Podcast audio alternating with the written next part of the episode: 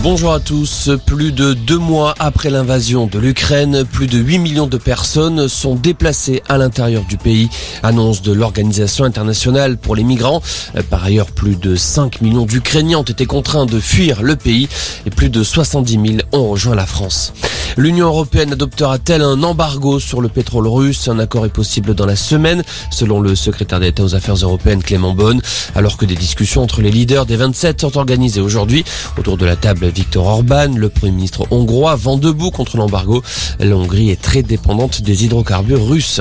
En France, les prix des carburants repartent à la hausse. La semaine dernière, on a enregistré une augmentation moyenne de 6 centimes le litre pour l'essence et le gasoil. Le gasoil qui est repassé au-dessus de la barre des 1,90€. Ils n'ont pas obtenu gain de cause. Une centaine d'opposants au compteur Linky viennent d'être déboutés par le tribunal judiciaire de Mâcon. Ils demandaient le droit de refuser cet appareil, le jugeant nocif pour la santé.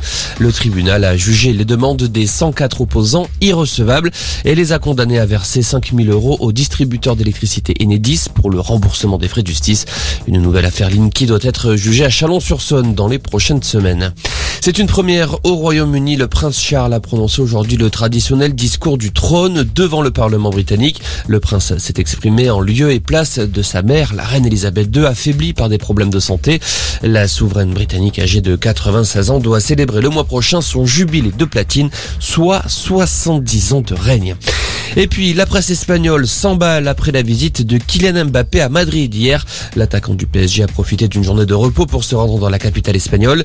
Évidemment, cela a déclenché un flot de spéculations sur l'avenir du Français courtisé par le Real Madrid. Le journal AS lui souhaite même la bienvenue comme si l'affaire était déjà conclue. Pour le moment, le Français assure ne pas avoir pris sa décision. Voilà pour l'essentiel de l'info. Excellent après-midi.